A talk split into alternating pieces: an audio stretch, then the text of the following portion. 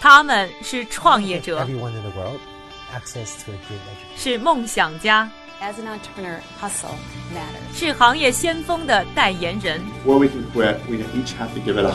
他们因为勤奋，通过智慧和激情，从平凡里走出不一样的人生。我是一加，这里是创业美国，带你了解美国前沿创业者成功背后的故事。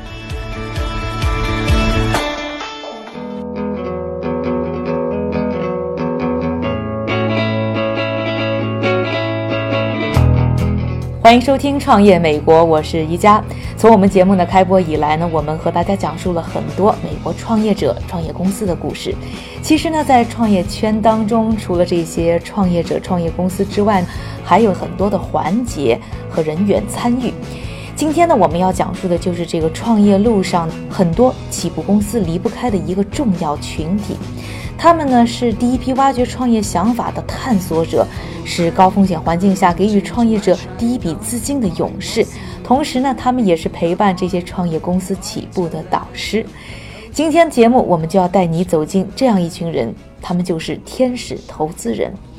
我们今天要介绍的这位天使投资人是一个美籍华人，叫 Angela Lee。在成为天使投资人之前呢，他自己也是一个连环创业者。曾经担任麦肯锡咨询公司的顾问，现在还是哥伦比亚大学商学院的副院长。二零一二年，他创立了自己的第四家公司，也就是我们今天要走访的天使投资机构三十七 Angels。首先呢，我们就来听一听 Angela 是如何解释天使投资的。在一个创业公司成立的早期阶段，给这些公司第一笔启动资金的人就是天使投资人。我们一般会写一张大约两万五千块美元的支票，一般这个数目都在两万五到十万之间。这在第一轮投资里是非常常见的。随着公司的发展，拿到的支票数额也会更高。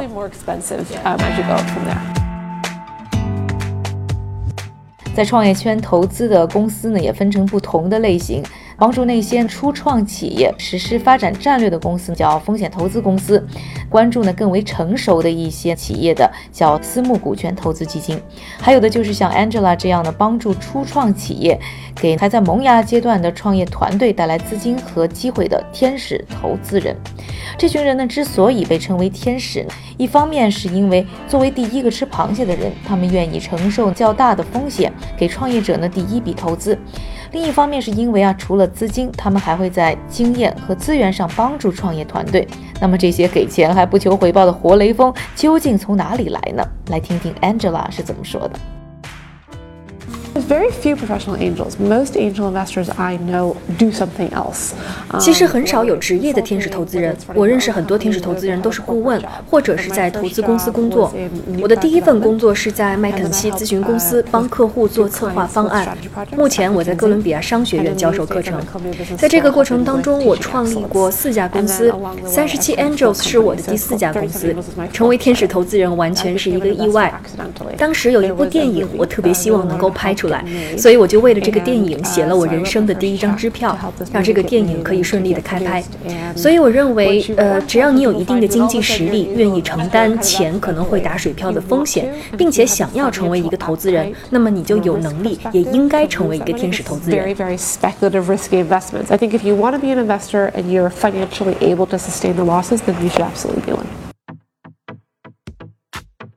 作为现在哥伦比亚大学商学院的副院长，Angela 在课堂上呢教授很多有关创业和投资战略的课程。在创业者面前呢，他更是当之无愧的创业者导师，给予了创业者很多的关心和帮助。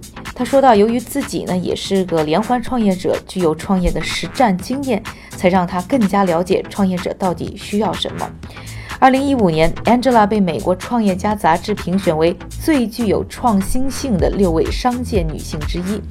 年纪轻轻的她，已经在美国的投资界啊积累起了漂亮的履历。采访的时候呢，我问到 Angela 投资了这么多公司，哪一家是最让她骄傲的？她开玩笑的说：“啊，这就好比挑选自己最喜欢的孩子一样，实在太难了。” The most important thing is people.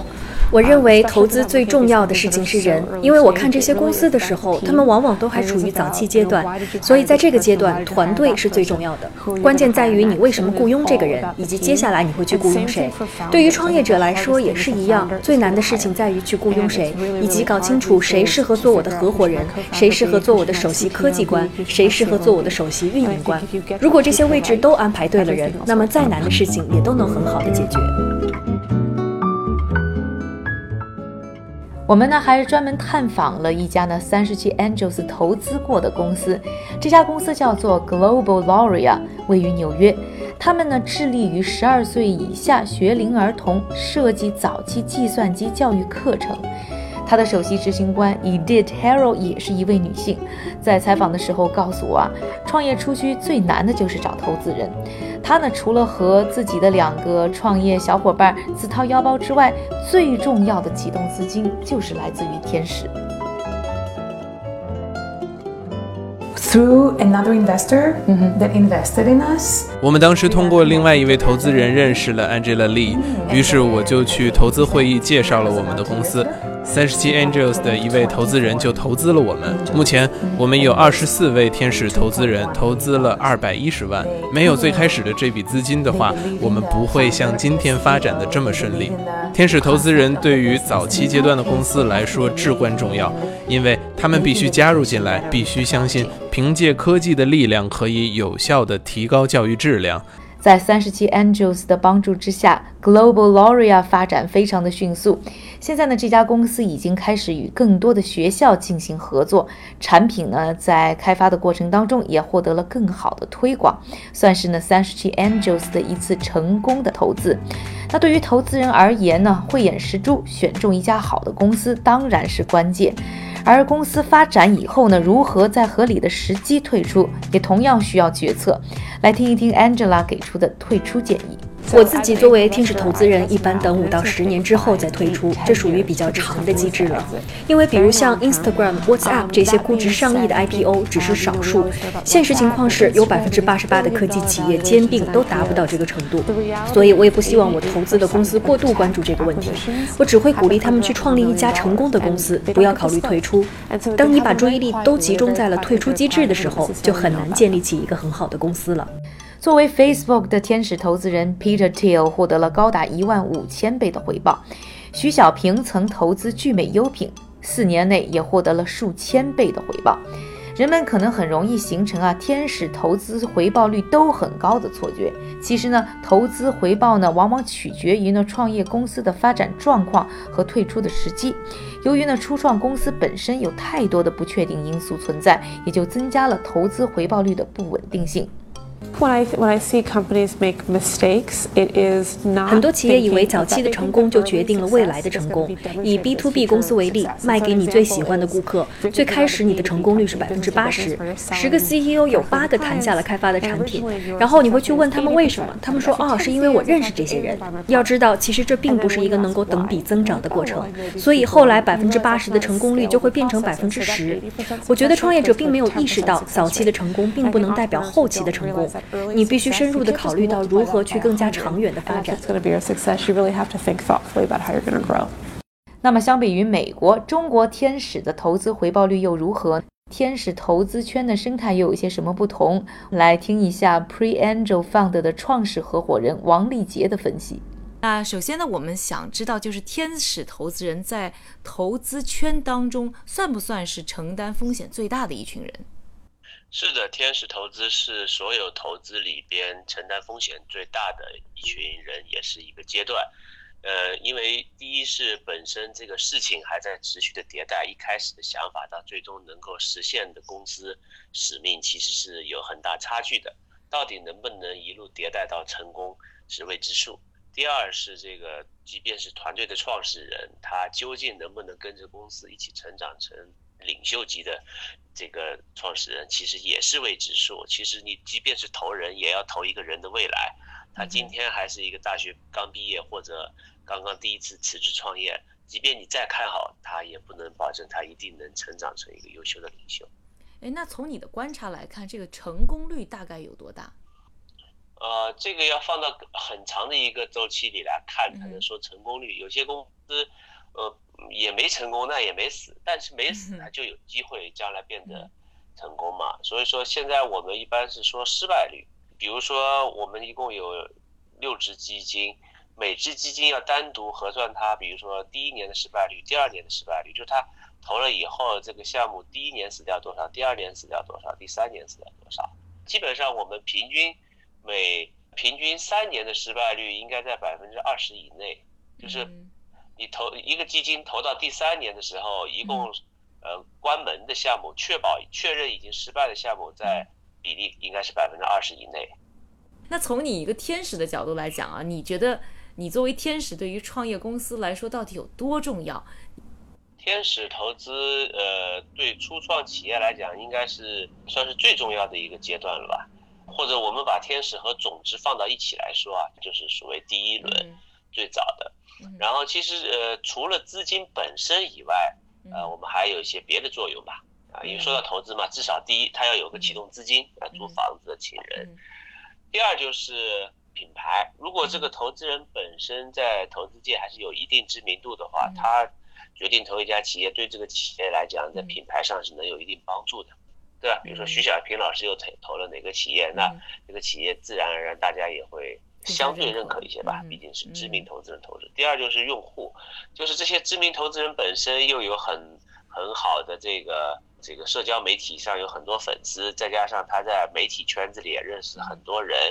当他投资一家企业以后，他在自己的公号上或者微博、微信上发一发，就会有很多投这个媒体机构愿意主动说：“哎，我我想采访一下这家企业，既然你投资了。”那应该还不错。他去采访、去报道的话，那就会给这个企业带来用户。第四就是这个人才，其实每个企业在成长过程中都其实大量的缺乏优秀的人才。嗯，那缺乏优秀的人才，如果你是得到了比较不错的投资人的呃投资的话，你在吸引人才上也是有一定竞争力的。再加上这些人帮你去转发你的招聘帖，帮你在媒体报道上都有帮助。然后第五就是经验。毕竟我们看了这么多企业，而且包括很多天使投资人本身是很成功的创业者，他们有经历过很多这个创业的起起伏伏，有很多经验可以分享啊。但是不能保证他一定成功，但是至少能让他少走一些弯路吧。啊，最后还有一项很重要，就是提供机遇，因为这些投资人呢每天在活跃在各个这个呃社交场合圈子里，而且还经常接触一些上市公司、大的机构、并购机构。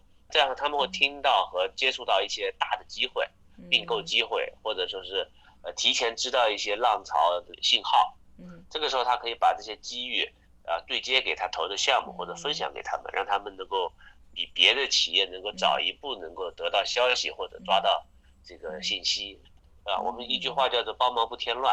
这些东西都是他主营业务以外的，他要核心把产品做好，其他的呢？帮他在资金、品牌、用户、人才、经验、机遇上，帮他能够抢得一些先机。那从你的观察来看啊，中国和美国的天使投资人人呢，他们在生态上有一什么一些共同点，有一些什么不同点呢？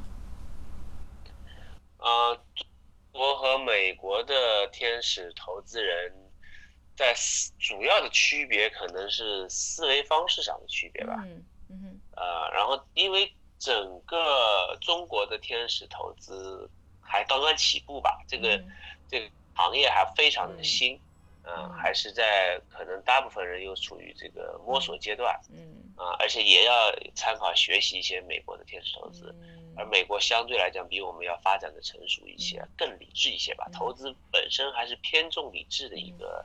一个一个工作，而且天使投资是所有投资里边要更加感性一些的一个阶段。嗯。哼，啊，越到后期越应该呃数字化而理智，而早期就更应该呃就多一些感性。所以说，这个天使投资这个职业呢是理性感性各参半的，对吧？太理智了的话，你可能就没法投到这种未来的 BAT，因为他们在早期实在是跟未来是是还差太远了，对吧？啊，所以说。也不能太过于理智。那中国的天使投资人可能投机的心态会相对来讲大一些，追捧热点的这个这个百分比多一点啊，被媒体炒作以后去追捧。毕竟大部分人都是传统企业转型，然后这个也确实自己本身对一些科技了解的不够深，都是在看媒体报道。一般媒体又是滞后于真正的趋势。那么，在以男性为主导的创业圈，像 Angela 这样的女性天使投资人，在美国发展中又会遇到什么样的挑战和机遇呢？敬请关注我们下一期的《创业美国》，更多内容请在微博、微信上搜索“创业美国”，关注我们。感谢您的收听，我是一佳，下期《创业美国》我们再见。